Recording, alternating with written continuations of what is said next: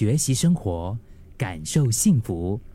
克敏的十一点这一刻，我记得那一天听到早班在星期五哈，呃，就是他们就是讲冷笑话的时间那个单元，就讲了一个冷笑话。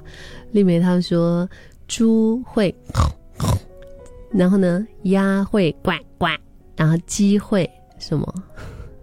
最后他的答案是机会留给准备好的人。今天我们十点十一点这一刻不是要讲这个冷笑话，但是我就是觉得确实，机会是留给准备好了的人，就是尤其是我们说那种，哎，这个人怎么会运气这么好啊？他是属于那种好运的人啊。其实好运的人是有能力看见，而且他可以牢牢的抓住从我们就是身边闪身而过的机会的那些人，就他们会抓得住机会。你觉得你自己是一个运气好的人吗？如果我们要从一个很数学的角度来看好运这回事，或许我们对自己的人生将会有很不一样的看法。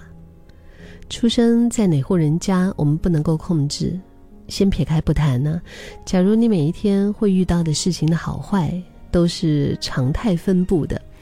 通常都会有一些，就是可能好事，有一些不好的事嘛，对不对？就是有吉也有凶啊。但是大部分就是他可能平平凡凡过一天，不好也不坏。所以当你在一天之中经历越多的事件，平均来讲啊，你遇到的好事就会越多。所以呢，你就会有更高的机会成为一个幸运的人。当然，我们也知道祸福相依，吉凶同遇啊，就是在你搜集了越多好事的同时，自然也会撞见那一些所谓的不那么好的事。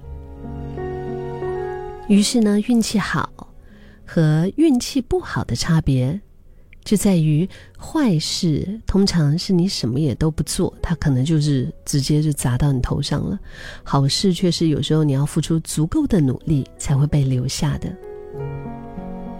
所以你需要练习拥有辨别出机会的理智，还有牢牢把握机会的勇气和能力。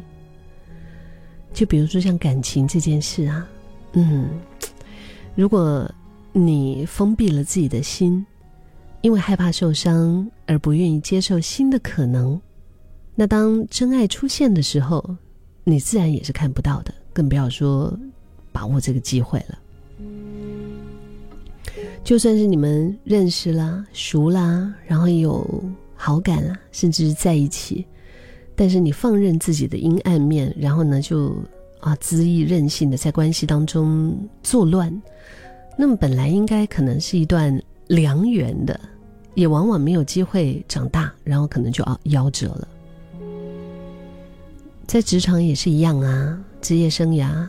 嗯，你现在有的这个环境啊，可能你想要换一个新的工作，然后当有一个你很喜欢、很有热情的这个职位的空缺出现了，可是，哎呀，你又还没有那个能力，你还没有那些相关的技能和专业的知识，你也只能够眼睁睁的看着其他人把机会拿走啊！你准备了什么？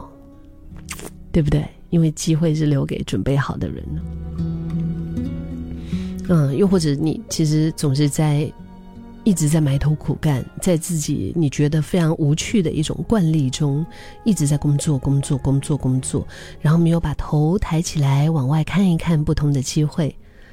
那即使是有非常适合你的梦幻的这个职缺的现出现，你的雷达可能也没有机会探测到它的存在呀。所以，保持一颗开放的心。多往外走走，多往外看一看，多和不同的人接触。嗯，那个生命的视野扩大了，你才看得见那一些你想要的，对于你来说有意义的机会。就是把自己准备好吧，大概 多花一点时间。嗯，不是做一些惯性的刷手机、追剧的动作，就是让自己。有一些在准备好自己这件事情上的付出，你也要了解自己的优缺点呢，努力的充实自己。所以，不管是感情也好，工作啊、兴趣啊、生活啊，我相信，当我们准备好了以后，我们才会有足够的力量，真的是一把就抓住那个从眼前一闪即逝的机会，对吗？